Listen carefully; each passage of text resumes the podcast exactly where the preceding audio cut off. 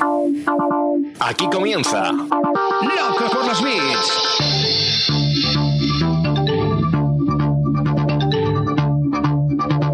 El podcast de e-commerce y marketing online de Emiliano Pérez Ansaldi.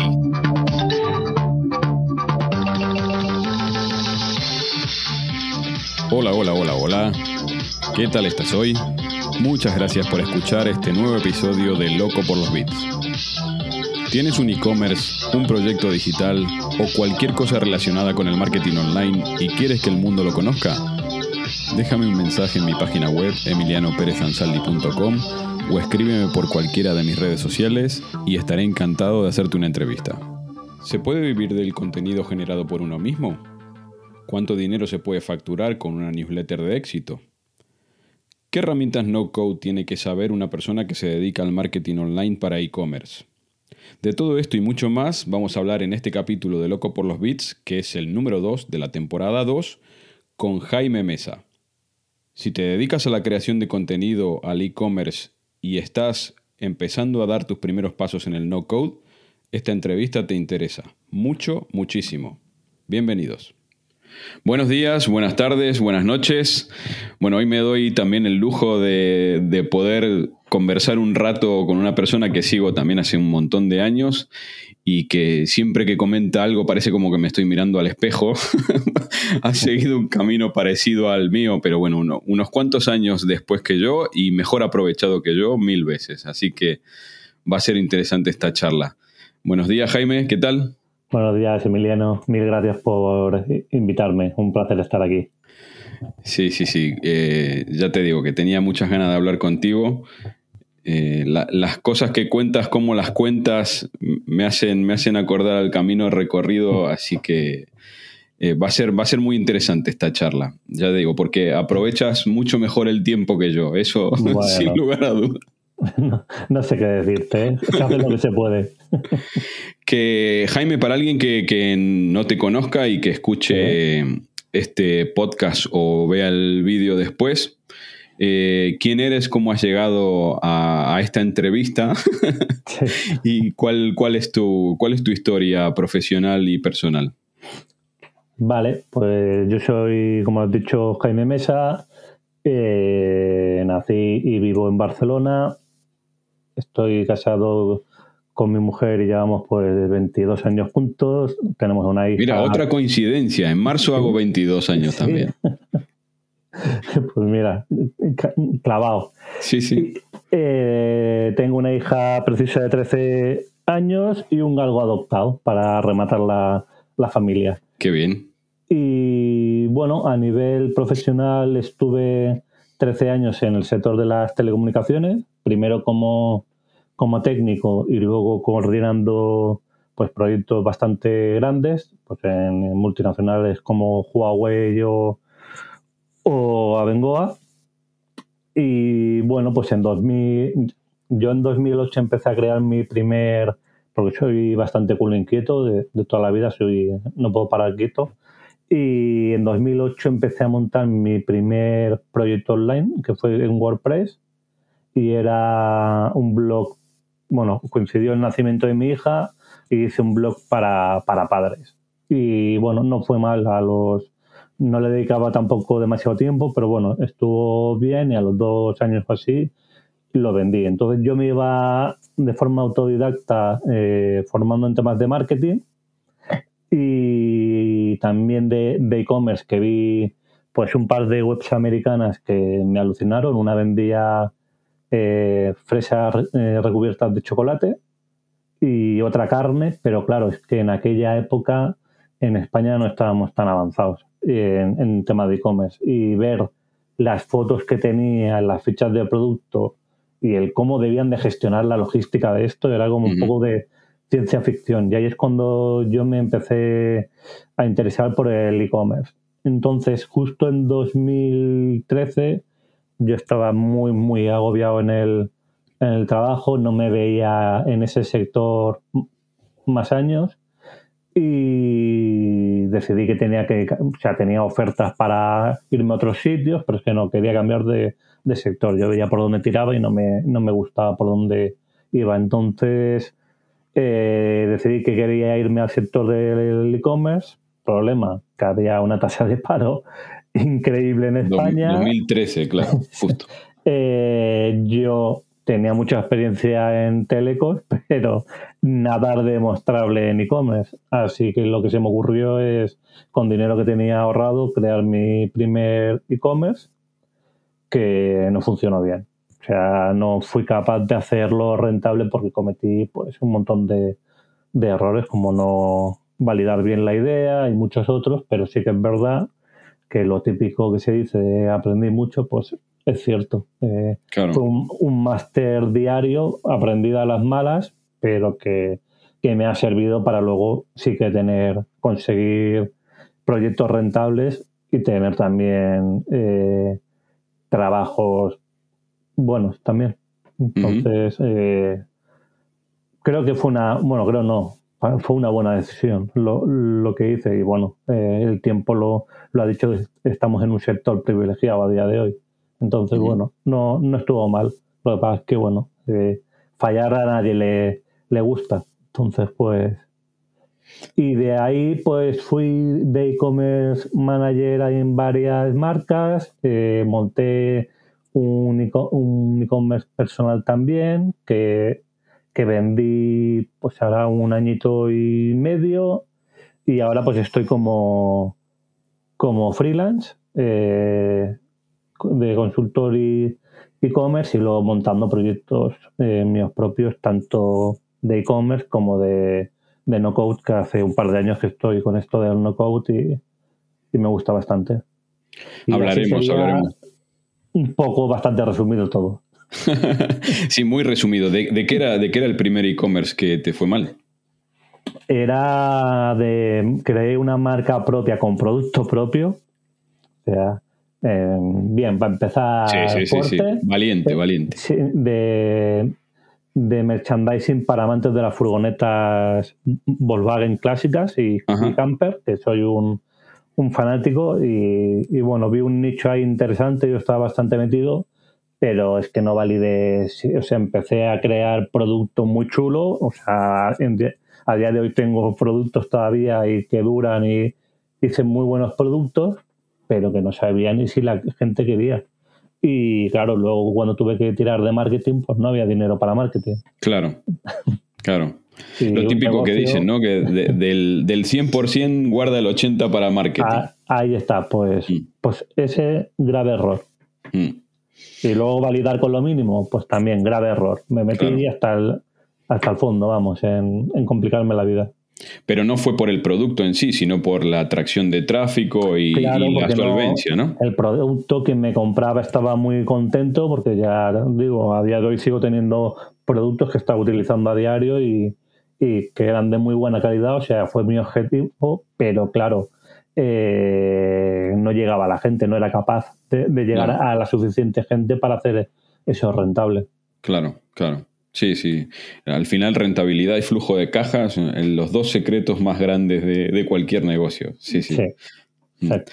Que el, una de las personas que me inició a mí en el mundo del podcasting hace como cuatro o cinco años, bueno, ya había hecho radio antes, pero en el, en el podcasting es un invitado que tuve hace unos poquitos capítulos, Gerardo Molleda, que era compañero mío en Vitalinova, y él es ultra fanático de las camperas. Así que ahí tienes un cliente seguro, ¿eh? Si te quedó stock. algo me queda, algo me queda, sí. Y de hecho, eh, con la pandemia ha subido. Claro, es un nicho que, ha subido muchísimo. Sí, sí. Que, bueno, Mira, a lo mejor era el momentum y nada más. sí. No, no, estaba muy verde, pero bueno, eh, al final aprendes mucho porque tienes que saber de, negociación, que no has negociado en tu vida, o por lo menos yo no había negociado a ese nivel con proveedores, eh, atención al cliente, marketing, creé mi propia web de e-commerce, eh, empaquetaba yo, hacía las notas a mano, entonces pues se aprende mucho, claro. Llevaba todos los departamentos. sí, sí, sí. Un, Amazon completo. Tú solo. Sí, sí.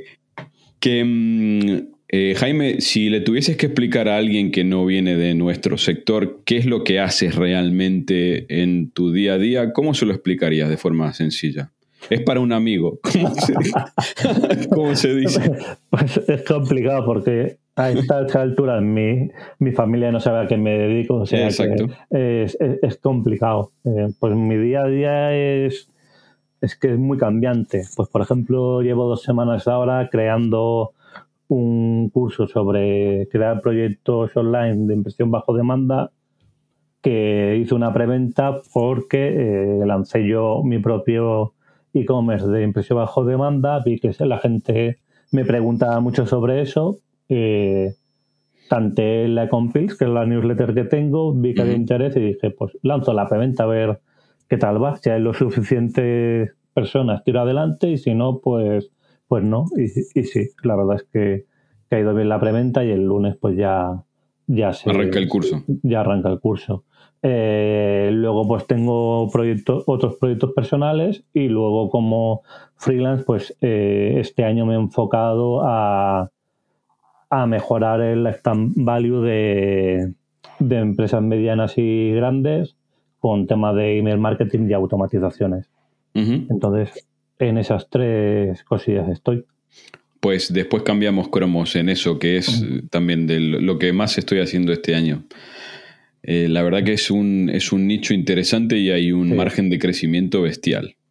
Sí, porque tanto cuando estuve en, otro, llevando otros e-commerce como eh, estos meses que he estado haciendo consultorías a clientes, veo que la mayoría no le da nada de importancia al canal del email y, y, es un canal muy rentable. Eh, que si a poco que se haga las cosas bien, eh, te va a traer mucho dinero.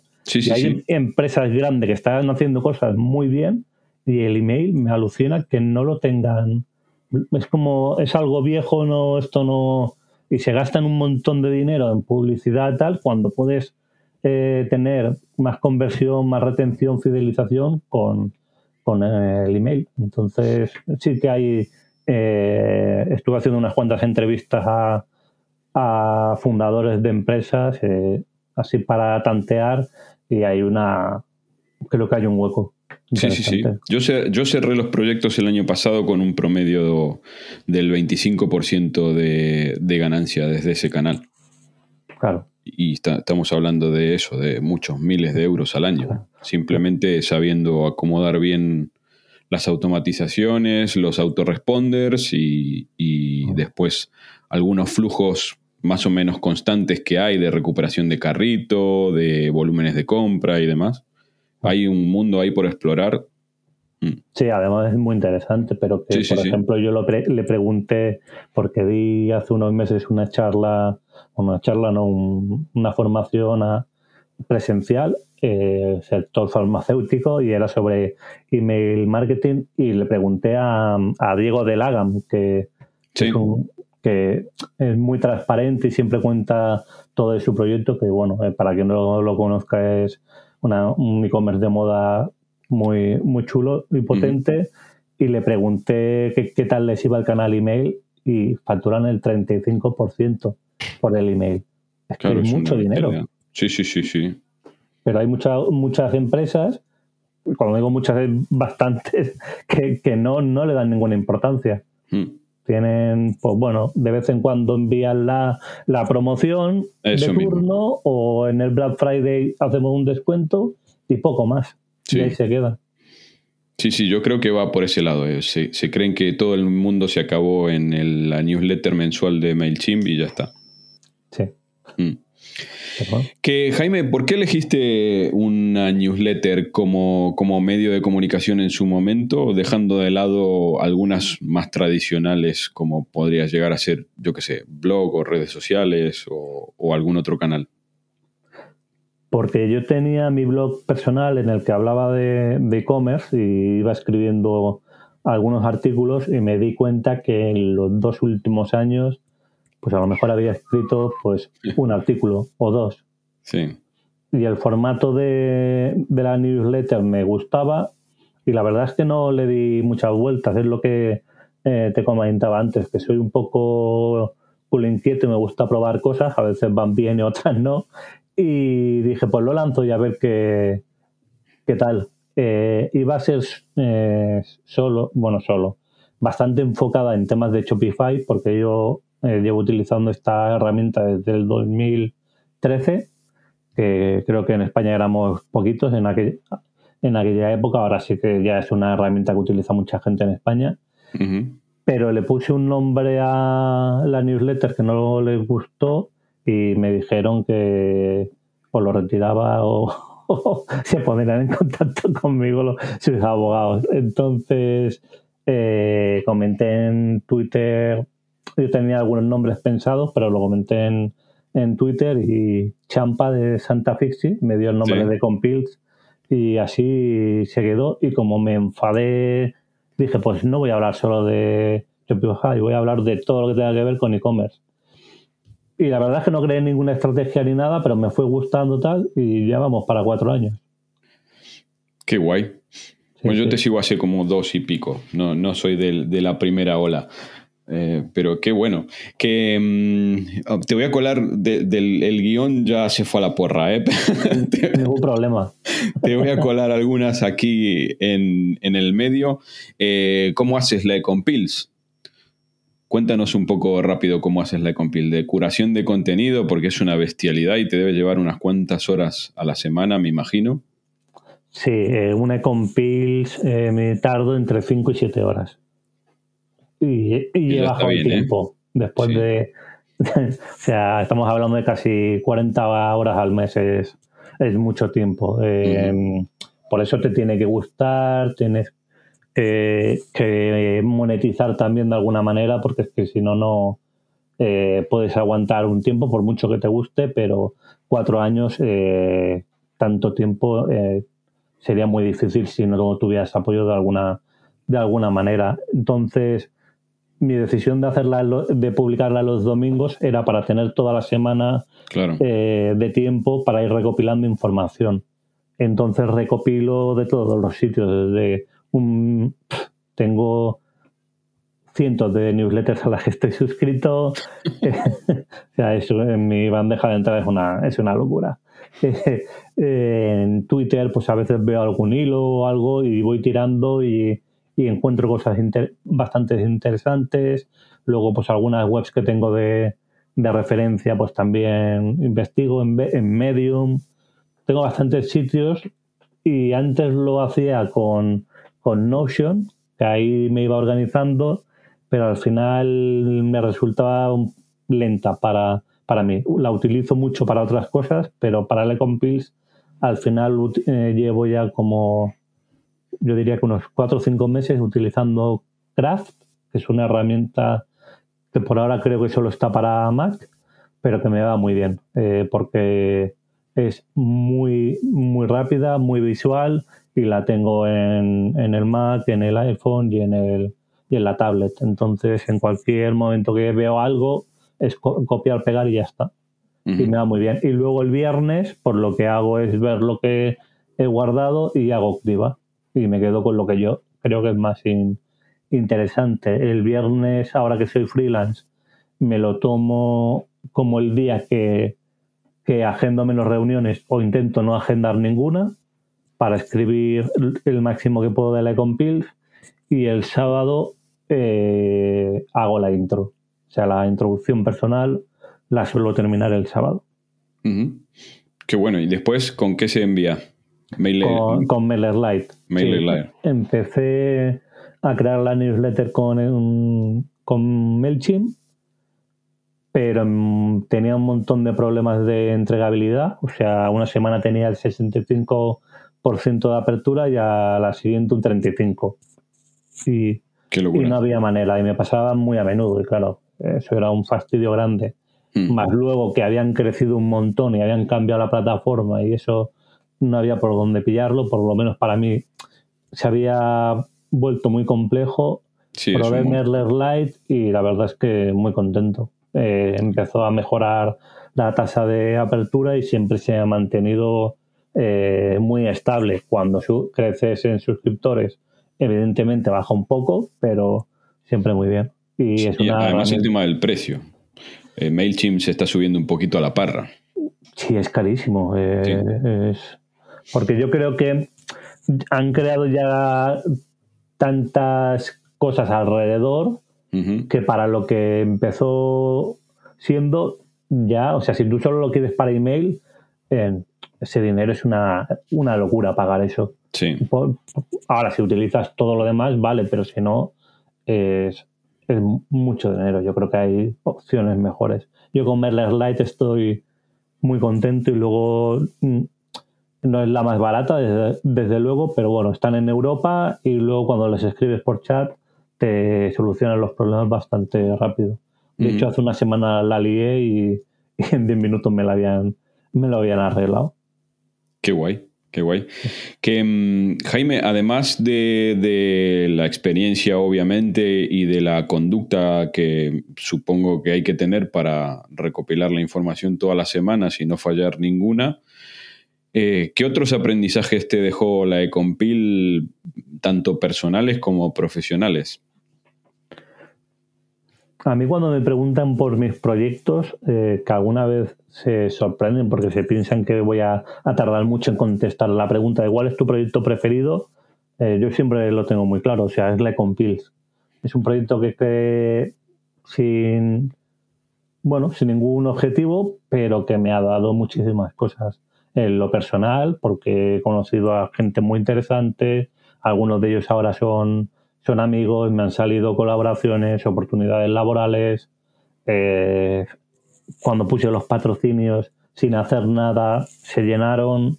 Eh, este año he cerrado, ya no tengo patrocinios para 2022. Entonces, y luego pues ha ido evolucionando conmigo. Yo empecé hablando solo de e-commerce.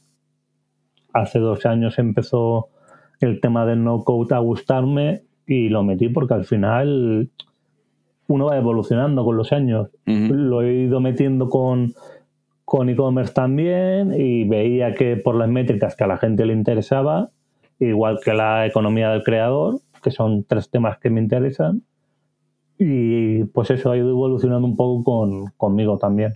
Pero la verdad es que muy contento de la comunidad que se ha creado porque es bastante activa, me escriben los domingos por email, me escriben por Twitter eh, y hay una empatía muy buena. De hecho, busqué hace unos meses una persona para, para que me ayudara en tema wiki, de una wiki que quiero, que quiero hacer con recursos. Y estuve haciendo algunas entrevistas con, con personas de la comunidad y vamos, eh, es una, una gozada el, el feeling que había y, y, y bueno, que alguien poder trabajar con alguien que lee tu newsletter, yo creo que, es de lo mejor. Ojalá pudiera trabajar con más. Sí, sí. Yo, yo noto lo, mismo. O sea, no sé si en otros ámbitos pasará así, la verdad. No sé si, yo qué sé, los cirujanos plásticos se matarán entre ellos, no lo sé. Pero la, la comunidad de nuestro círculo, porque si te fijas al final, somos muchos, pero prácticamente nos conocemos todos. Sí.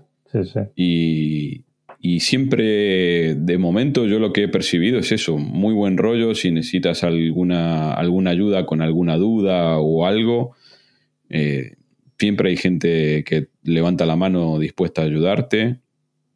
Eh, parece como que no hubiese competencia. Yo qué sé, yo, o es muy incipiente esto, nosotros nos creemos que ya está todo inventado y la verdad es que no, pero sí, yo noto, yo noto lo mismo, que el, que el ambiente es muy, muy sano.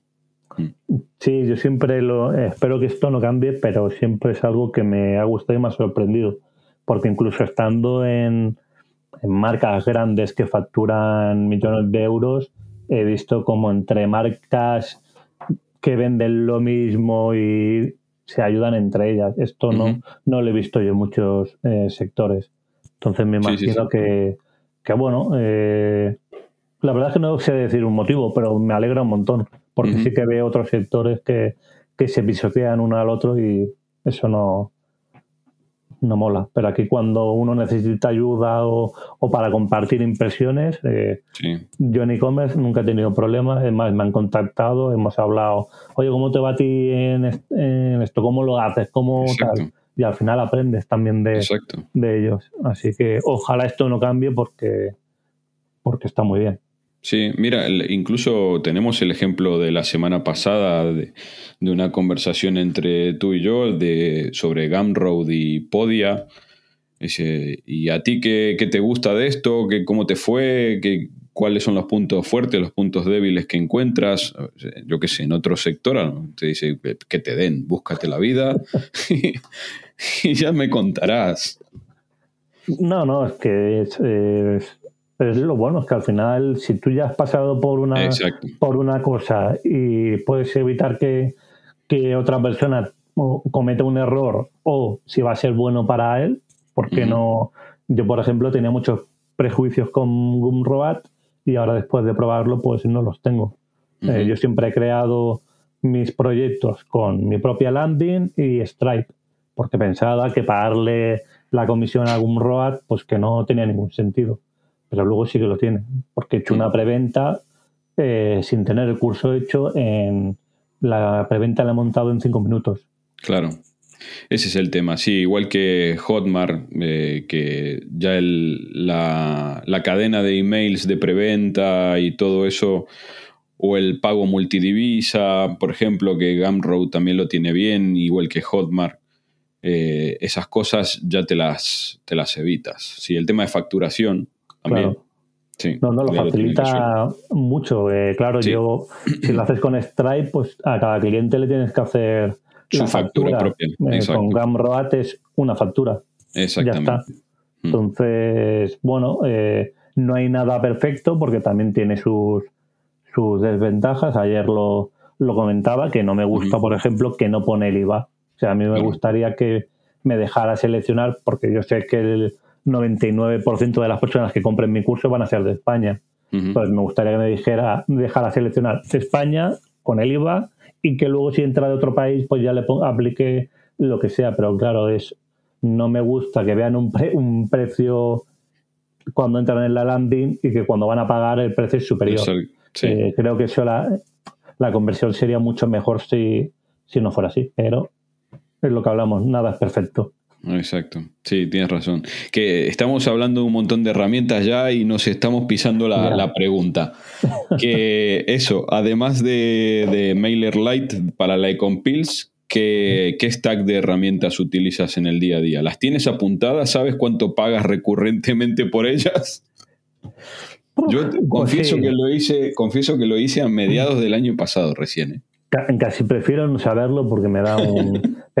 pero no, no, utilizo muchos para, para el Ecompills. Utilizo MailerLite que pago 30 euros hasta que llegue a los 5.000 suscriptores. Ahora estoy en 3.000... Voy a llegar a los 3.700. Eh, voy creciendo muy poquito a poco, pero prefiero crecer poquito a poco y que la comunidad esté bien y tal, que no crecer mucho y que se vaya todo al garete. Eh, que la importancia de la newsletter es la comunidad. Pago 30 por eso, luego Craft no te sabría decir, pero fue un pago único eh, al año. Eh, no, fue, no fue muy alto, no sé si fueron 25 euros o, o 30, no, no lo sé, pero era anual. Y es que con MailerLite y Craft yo creo que hago la, la compil, no utilizo nada más porque recopilo y lo voy metiendo en Craft y luego ya eh, monto el mail en MailerLite. ¿Y de las otras? De las otras. ¿De los otros proyectos? Pues utilizo Card, que tengo el Pro. ¿Eres del equipo Card o del equipo Webflow? Eh, soy de, de Card porque no soy muy. Sé, sé utilizar Webflow, ¿eh? Pero creo que para hacer una landing es mucho más ágil mm. eh, hacerlo con CAR. De hecho, todos mis proyectos los he pasado en, Webflow para hacerlos más profesionales con un diseño mejor, pero luego hacen números y ojito que, sube el dinero bastante. ¿eh? Sí. Ahí pues son 190 euros. dólares al año, ¿eh? cada, cada proyecto. Entonces, y con, con CAR por 19 dólares tienes ahí lo que te dé la gana. Es que es una pasada. Entonces, y te deja integrar con PayPal, con Stripe, con Gumroad, con MailerLite, todo esto Webflow no te deja, lo tienes que hacer con, con, Zapier, eh, o con Arengu mm. y es más complejo. Entonces, si me preguntas si me tuviera que quedar solo con una, con Car. Yo sé que es mucho más profesional y se pueden hacer cosas mucho más potentes con Webflow, pero yo soy más, me gusta más Car. ¿Qué más? ¿Qué más? Pues utilizo. La parte del, friquismo me encanta. Car, Workflow. Bueno, eh, Notion, que ya la dijimos. Notion. Eh, estoy empezando a utilizar Obsidian para el tema de, mis notas mentales. No lo domino mucho, pero estoy viendo que sin tener una idea me va muy bien. O sea que el día que, sepa cómo, cómo funciona bien, el potencial va a ser enorme, porque claro, eh, puedo ir anotando cosas de manera muy profunda y para un creador de contenido que tiene que ir buscando, pues eso, eh, crear nuevos contenidos, pues oye, eh, esta idea yo me acuerdo que anoté y puedes ir rasgando y, está muy bien, la verdad es que, que me gusta mucho. luego Shopify, claro, en e-commerce, con lo que creo las tiendas es Shopify. Y. Dentro de Shopify, bueno, ya me dijiste que Clavillo, estabas enamorado de Clavillo. he empezado, eh, no hará mucho, unos 3, 4 meses con Clavillo, que se integra muy bien y creo que a nivel de email marketing y tema de marketing automation es de lo más potente que, que hay, junto con Connective, que es española. Creo que es de lo, de lo mejorcito que hay. Eh, tiene su curva de aprendizaje, pero la verdad es que me está gustando mucho. Los chicos de Connective, si nos estáis escuchando, tenéis que mejorar el, plan de precios porque no hay quien lo entienda, pero después es una herramienta muy, muy chula y muy potente. Es muy potente y tiene una atención al cliente muy buena. lo que pasa es que al principio tiene una curva de aprendizaje alta, porque es muy diferente a todo lo que has visto anteriormente. O sea, tienes que crear flujos hasta para enviar un mail. Hay que crear un flujo. Entonces, pero es una herramienta muy, muy, muy potente. Eh, te diría que incluso más que clavillo. Eh, pero... Sí, de hecho, yo es de las únicas, bueno, trabajo ahora habitualmente con GetResponse y he trabajado, bueno, con eh, con MailChimp, con Manago, con Aptic Campaign. Bueno, creo que me he dejado, no me he dejado ninguna por probar. Y con FTIF tiene una que, casi ninguna tiene, salvo la de. Eh, eh, ay, ¿cómo se llama esta empresa gigante? Bueno, ya me va a salir. Son las únicas que tienen tokens por sesiones. O sea, no hace falta que tengan el dato del email, sino que te pueden enviar pop-ups por la sesión guardada, que es una cosa que no tiene casi ninguno. Sí, sí, además te metes en cada cliente y tienes ahí un historial de todo lo que ha hecho paso a paso, que es una pasada. Eh, Clavillo también tiene estas cosas, pero yo creo que está un poquito por encima y es un proyecto que no lleva tantos años, entonces yo creo que, que van a ser una referencia. Y bueno, que sean españoles. además que son de aquí, eso. Es, genial, sí, sí. Y de Murcia, para más, para más INRI. No lo sabía. Pues mira, en Murcia hay proyectos, bueno, ahí tenéis a PC Componentes, madre mía, que les hace eh, competencia en tema de electrónica a Amazon. O sea, que poca broma. Em, Jaime, ¿generalista o especialista? ¿Cómo te defines? Especialista, pero con matices. porque sí, especialista, porque al final yo me dedico al e-commerce y es mi, fuerte y llevo nueve años ya con esto, pero luego tengo varios intereses y entonces pues los voy mezclando, por lo que te comentaba del, del no-code, pues eh, mm. yo he ido creando proyectos no-code y luego lo que aprovecho es, pues ya que he aprendido a hacer esto, pues lo meto también en e-commerce y soy la persona que sabe de e-commerce y no code y lo mezclo pues con Shopify, con, con herramientas que, por ejemplo, eh, eh, con Car puedes montar un, e-commerce si es un monoproducto, ¿para qué vas a montar, complicarte la, la vida para validar la idea? Puedes montar con Car un e-commerce si quieres. Le metes el, la landing que esté bien, le metes el botón de PayPal y le envías tráfico cualificado y para validar tienes más que de sobra. Ya tendrás tiempo de complicarte la vida. Entonces, y luego pues también con la eh, economía del creador, de esto de crear contenidos y tal, también estoy bastante metido de intentar ser de los que mejor contenido creen sobre e-commerce. Claro. Pero yo me refiero, porque yo no sé tampoco cómo definirme. Yo qué soy un generalista porque al final sabes lo que estás contando, ¿no? Sabes un poco de todo, un poco de email marketing, tienes que ah, saber vale. sí, para saber.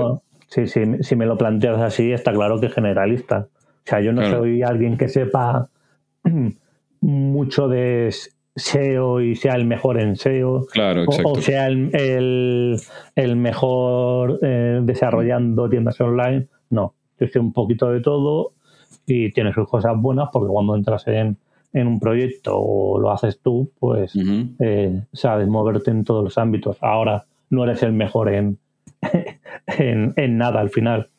Pero pero, y, no te atormenta esa idea, porque ya te digo que mm. e, es lo que me pasa a mí. Es decir, ¿haces campañas de, Facebook y de Google Ads? Sí. ¿Sabes hacer campañas como My Molina? No, ni de coña. O sea, eh, ¿haces copywriting? Sí, hago copywriting. ¿Eres Maider Tomasena? Ni de coña. Entonces, parece como que estamos a medio camino de todo. No, a mí, a mí no me atormenta. De hecho, creo que somos perfiles que no hay tanto y te diría que me ha ido bien para entrar en según qué empresas. ¿eh? Porque al final eres como un mini emprendedor. Que como has tocado muchos palos, puedes resolver muchos problemas.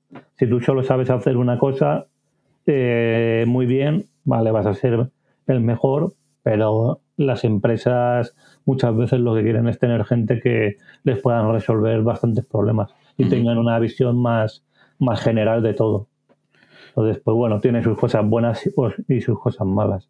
Y luego, como nosotros somos bastante emprendedores, pues para nosotros mismos nos viene bien ser así. Sí, claro. Porque si no, mal asunto.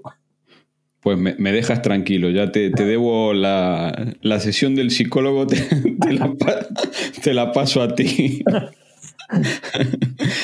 Eh, cuéntanos un poco eso de, tus proyectos como creador de, contenidos. Hay uno que estás con el Tito Fabio, que, me lo conozco. Eh, ¿Con Jordi? Sí, el de... Aerial Maps. Sí. Sí, ese, bueno, la, verdad es que le he dedicado muy poquitas horas. Ese lo, lo lancé yo porque me gusta mucho veo las fotos aéreas y creía que podía ser ser chulo, eh, pero ya desde un inicio lo, lo presenté y cuando hablé con Jordi, que era algo que no le íbamos a dedicar mucho tiempo porque abarcamos muchas cosas y al final, pero es un proyecto que me necesito porque es un laboratorio de pruebas para cosas que si funcionan lo puedo extrapolar a, a, clientes. O sea, yo no puedo ser consultor y no tener un e-commerce. Es, es, por lo menos para hacer pruebas. No voy a hacer las pruebas con el cliente con su dinero. Eh, a mí eh, me cuesta hacerlo, o sea, prefiero hacerlo con las pruebas con, con mi dinero. Entonces tengo este, ahora con el lanzamiento del curso, pues ya que, estoy con el lanzamiento y pongo un ejemplo, pues saldrá otro proyecto que le, se le dedicará pues eso, poquitas horas. Y luego tengo ya proyectos que sí que le dedico más tiempo. Pues, bueno, que dediqué tiempo en su momento y ahora pues lo voy alimentando. Tengo el Comniches, que es el directorio de 400 tiendas online, que eso pues cada mes me va entrando un dinero sin moverlo, lo único que tengo es un enlace en la Compils muy abajo y me van entrando. Tengo el Code, que el lanzamiento fue brutal, porque es un curso eh, bastante potente. O sea, te enseño Shopify, eh, Notion, que lo, da Elena Madrigal, que es la crack de, Notion. Eh, enseño Cart y luego Tendeta, que lo enseña Pablo. Entonces es un curso que de ahí sales montando ya tus, tus proyectos. Y el lanzamiento fue muy, muy bien, mejor de lo que me esperaba, pero no tengo hecho un funnel. Y llevo con esto pendiente mucho tiempo. Entonces, ¿qué pasa? Que sin el funnel, pues te entra una venta después del lanzamiento, pues cada, muy, muy de vez en cuando. Pues el otro día entró una, pues, o sea, la gente pagar 140 euros, que creo que es poco para lo que viene, sinceramente, pero si no le hace, le educas con una serie de emails hasta llegar ahí, o te conoce mucho, mucho y confía en ti, pues es complicado. Claro. Y luego alguno más me, dejo, diría yo. ¿Te dejas algún hijo por ahí perdido? Alguno, me estoy dejando, pero bueno, estos serían los, los principales. Vale, y la, la pregunta del millón. Eh, ¿Hoy podrías dedicarte solo a tus proyectos o necesitas eh, hacer proyectos para clientes? No, necesito eh, clientes todavía. Y mm. creo que, o sea, vivir solo de, de mi. Bueno, ahora el lanzamiento del curso este, pues también ha ido muy bien, pero claro, son, son picos. Luego no también pues tengo tema de afiliados pero al nivel de tener un sueldo como el que yo quiero tener no necesito clientes sin clientes a día de hoy no puedo ¿Sabes por qué te hago esta pregunta? ¿no? Porque es eso, una persona como tú, que ya digo que no es como yo, que yo también llevo con el blog desde 2008, que tenía 2.000 suscriptores a, mi base de datos y con el, la GRPD de hace cuatro años me quedó en 800 y algo. Ya.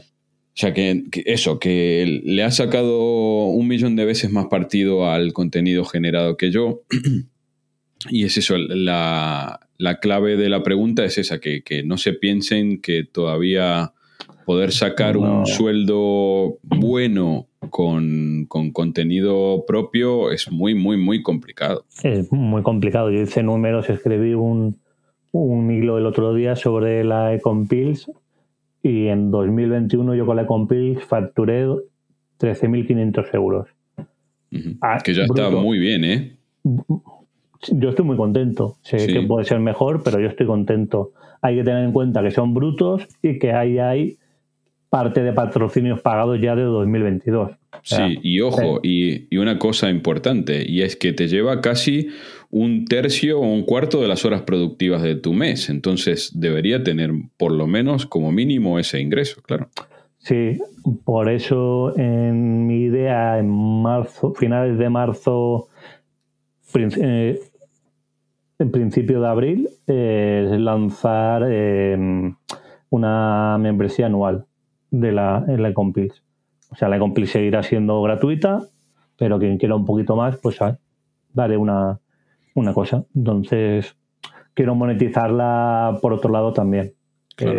porque es que son muchas horas y no sé si la cogerá mucha gente, la membresía o no, pero creo que los que creamos contenido tenemos que empezar a educar que el contenido bueno se tiene que pagar. Exacto. Porque lo, que no puede ser es que tú te gastes eh, 15 euros en cuatro cervezas o 7 euros en el Starbucks en un café y pagar 5 euros al mes por contenido, digas que es una locura.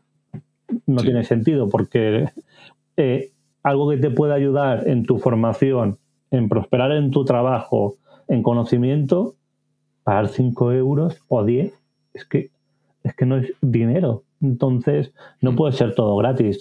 Y más hoy en día que hay, te dirán, sí, es que hay, eh, hay mucho contenido, lo vale, pero ¿y las horas que vas a dedicar en buscar ese contenido que sea bueno y que no te tomen el pelo? Porque si, tú tienes a alguien ya de confianza que ha sido siguiendo durante un tiempo, ves que lo hace bien, que el contenido que te da es fiable, pues oye, eh, que menos que, que si puedes ayudarle, si no, yo de hecho he ofrecido, llevo ofreciendo contenido gratis, pues llevaré 10 años ya. Eh, le compils, entre le compils el blog y, Twitter, pero claro, eh, hay que monetizar algo porque ya nos gustaría poder vivir sin cobrar, pero es que tenemos que cobrar. Sí, sí, sí, no, claro. Ah, y a ver, que lo puedes hacer por eso, por aportar a la comunidad y, demás, pero que no son solamente las horas que lleva a hacer ese contenido, eh, sino los años de experiencia que te llevan a ti a poder hacer ese contenido en las horas que te lleva, porque eh, al final ese bagaje que ya traes incorporado es lo que, es lo que proporcionas también. Sí, no está claro. Y que luego hay personas que se piensan que por ser una newsletter de curación de contenido lleva poco tiempo, que es coger tres enlaces, lo pones y ya está.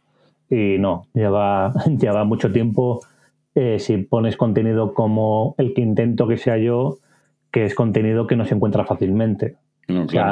Eh, la última de Compils sí que lo hice, que puse un par de enlaces de, de periódicos, pero pocas veces, porque eran dos historias que creía que eran muy interesantes, pero normalmente yo no pongo nada de medios generalistas, ni, o sea, son cosas bastante buscadas que, no es fácil de, encontrar. Entonces, eso lleva tiempo, evidentemente. Que mira, hablando de eso, eh, ¿cuáles son tus fuentes habituales de, información? Tanto para la Ecompils como para, como para ti, para, para los proyectos.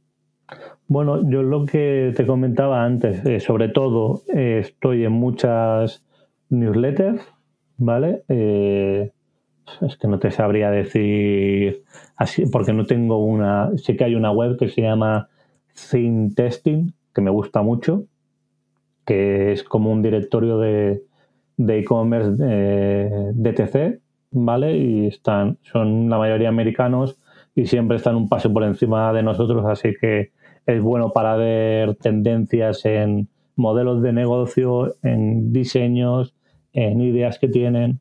Entonces, eso está muy bien. Y luego, pues estoy en, muchas newsletters. La de Trends, la de eh, es que no me acuerdo de los nombres, estoy fatal para 2PM, eh, hay un montón. Entonces, Hacken, entonces de ahí saco y luego de gente que sigo en Twitter de, Estados Unidos y tal, que a lo mejor ponen algo, vas tirando del hilo de contestaciones y dices, hostia, y sacas temas interesantes. Eso suele ser. Y luego eh, hay lo que comentaba antes de la comunidad, hay personas que me envían enlaces.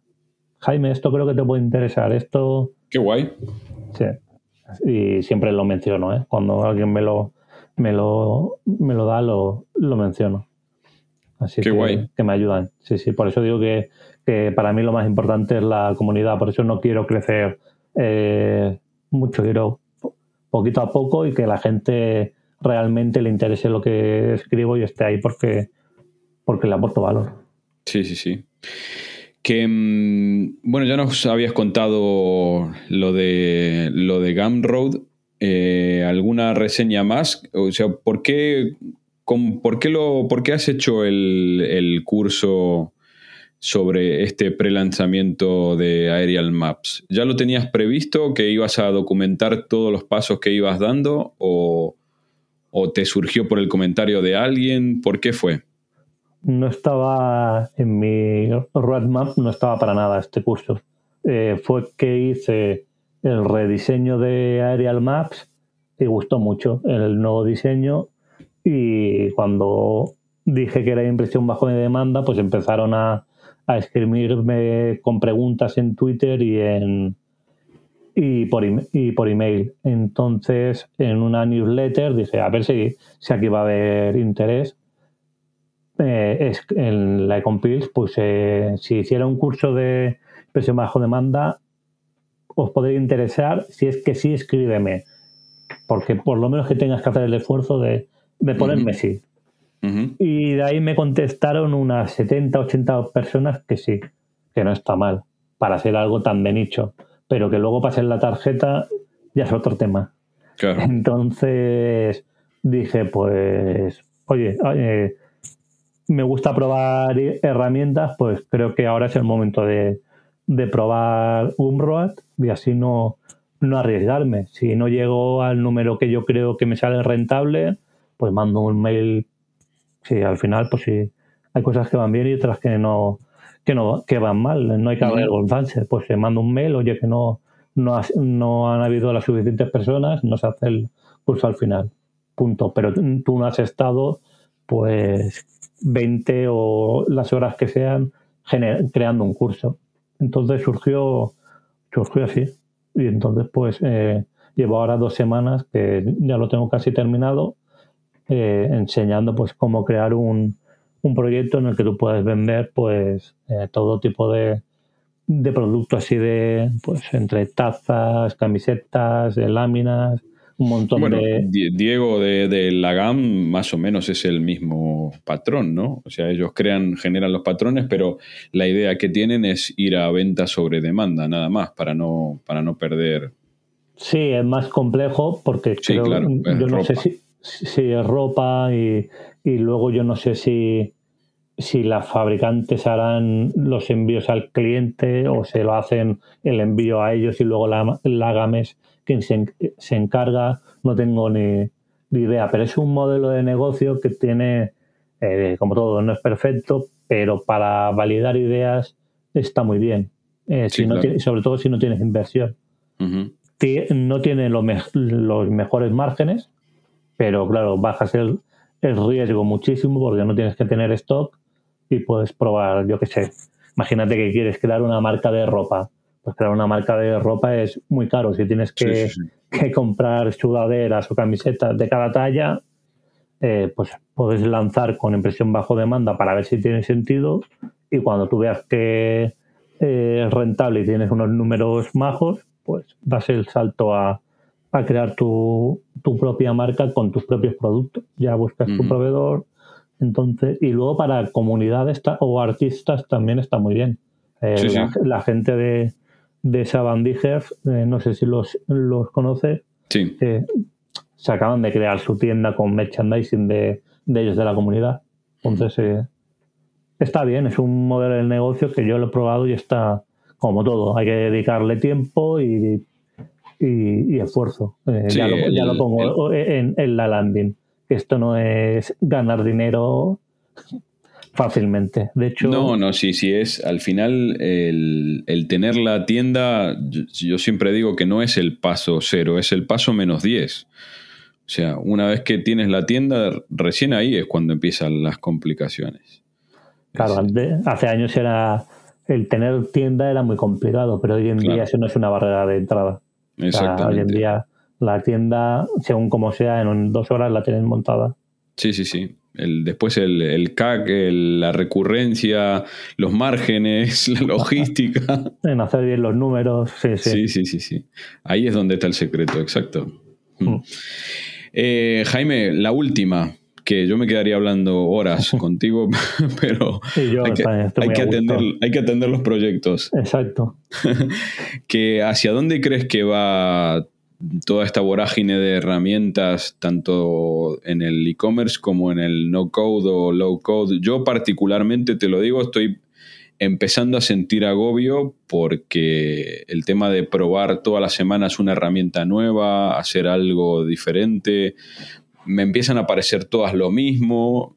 Entonces, la semana pasada compré una licencia por Sumo Apps, eh, una licencia anual de una herramienta que se llama Edit, que no sé si la conoces. Eh, no sé si es la, misma, no, porque la que yo digo es gratuita. ¿Qué, es lo que hace? Es un, clon de Canva. Vale. Idéntico. Vale. Entonces, ese es el agobio que me empieza a generar, que hay al final un montón de herramientas parecidas con tres o cuatro cosas cambiadas de lugar o diferentes, pero eso, me empieza a, me empieza a producir una sensación de, agobio, de a ver si me estoy perdiendo la herramienta que me soluciona todos los problemas y yo aquí haciendo el tonto con esta. ¿Hacia dónde crees que va todo esto? Eh, una cosa que tiene nuestro sector es que es muy apasionante pero es muy agobiante. Sí, no nos aburrimos. Yo no, no conozco a nadie de, de mi entorno que, que, no se dedique a esto. Yo a los que conozco, cuando salen del trabajo, desconectan. Eh, yo creo que los que nos dedicamos a esto nos cuesta horrores desconectar. O por lo menos a mí. Y, y lo intento mejorar, ¿eh? Pero porque es casi como un hobby. Entonces eh, estás en el sofá y te empiezas a, sentir culpable. Pero si yo tengo esta idea y si me pongo yo a esto y te pones a hacerlo. Entonces, y siempre te da la impresión de que te estás perdiendo algo. Eh, hay un montón de herramientas, hay un montón de podcasts con gente que de mucho valor diciéndote cosas, eh, entrevistas, eventos, una locura eh, y dices, no puedo llegar a todo. Entonces, es complicado. Hay, es algo que tenemos que, aprender porque siempre nos, o por lo menos a mí me da la sensación como que me estoy perdiendo algo. Pero y, sobre todo si te gustan las herramientas, como intuyo que es tu caso y el mío. Entonces, intento filtrar. Sí que de momento no me he encontrado que tenga un sistema tan complejo para que cambiar me suponga un trauma, pero sí que hay personas, pues por ejemplo, eh, Elena, pues si le dice, ahora si tuviera que cambiar de Notion, pues tendría un problema. O, o no en mi carro que tiene montado en Airtable unas fantasías que yo no sé cómo lo hace, es una maravilla, pues claro, dar el paso a otra herramienta, o sea, ya eso, eso mismo a ti ya te está filtrando para no probar más herramientas. claro. Pero el tema del no code me parece muy, muy interesante y creo que la gente que está en una situación complicada o que quiere cambiar de trabajo, eh, aprender no code, creo que le va a dar unas herramientas que le va a ir muy bien. Y las empresas están empezando a demandar eh, este tipo de, profesionales. O sea, ya, ya está, Netflix ya está empezando a contratar a gente que sepa de, de no code, gente de automatizaciones, de que te gestionen el contenido. Al final, pues, gestionamos tal cantidad de contenido a día de hoy que lo mm. tienes bien organizado y tal.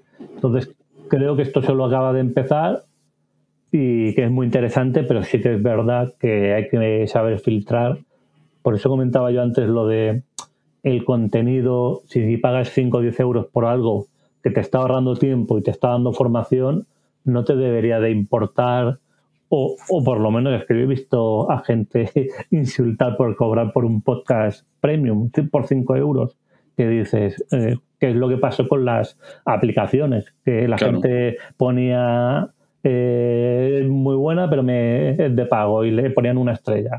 Y dices, madre mía, pues yo creo que son pasos y ahora estamos pues en un paso en el que empezamos a entender que hay que empezar a pagar porque ya hay podcast que pero pero queda. Pero bueno yo creo que, es apasionante. Lo que pasa es que, es complicado de gestionar. Eh, yo lo reconozco y de hecho alguna vez he tenido que hacer un parón y decir hasta aquí porque voy a explotar hmm. pero pero creo que es algo de nuestra profesión no Y más cuando, en tu caso como en el mío, eso, tenemos además eh, hija, mujer, perra y todo lo demás por atender también. Así que no, Lo, no, Lo, entienden, particularmente en mi caso también no, entienden.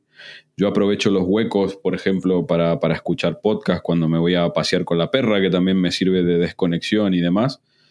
Pero es eso, lo, has descrito perfectamente. Estás un domingo a la tarde descansando y dices, ¿y, si montara esto? ¿No me daría un, ingreso recurrente por este lado? Es que es una locura.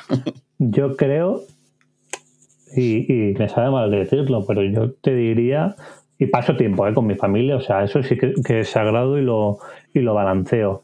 Pero yo creo que 15 días sin el ordenador no, en unas vacaciones y no hacer nada, no lo, no lo he conseguido. No, o sea, me sale alguna inquietud o, aprender algo, eh, algún curso o, algo, pero 15 días de esto de no hacer absolutamente nada, yo, yo no lo recuerdo en los últimos años. ¿eh? No, 15 días yo completos tampoco, pero bueno, también porque no te puedes desviar como ahora como freelance autónomo no te puedes desviar 15 días de, atender a los clientes, así que no, tampoco. Mm. Complicado. Jaime, ha sido un placer gigante. Ya te digo, tenía ganas de, muchas ganas de hablar contigo. Lo mismo eh, digo. Me ha encantado. Espero, espero poder seguirte el paso y empezar a aprovechar todo lo que, todo lo que creo. ya me buscaré. Estoy, estoy pendiente de eso, de, de, tiempo para montar cosas. Al final, también el carácter perfeccionista es lo que conspira contra mí mismo, ¿no? Porque si no está como yo quiero, a veces no lo saco y lo, excelente es enemigo de lo bueno. Yo ahí ves, no, no tengo mucho problema. Yo mm. lanzo lo mejor que puedo, pero no soy perfeccionista. Eso ya se irá mejorando. No, no, lanzo nada malo, pero tampoco lo mejor. Que esté, que esté bien. Y luego ya se irá mejorando pero, pero bueno, seguro que, sí. Y para mí ha sido un placer y estar súper a gusto charlando contigo. Igualmente, un abrazo grande y bueno, a ver, hasta que esta pandemia o alguna cosa nos permita vernos en persona. Pues sí, sería, sería todo un placer si seguimos en, contacto, por supuesto. Abrazo grande y hasta la próxima con Pil. un abrazo, muchas gracias. Adiós Jaime, chau chau. Y hasta aquí nuestro episodio de hoy. Espero que lo hayas disfrutado tanto como yo. Muchas gracias por tus likes en todas las plataformas de podcasting. Te espero en el próximo episodio de Loco por los Beats. Me parece que se nos ha acabado la batería y esto llega a su fin.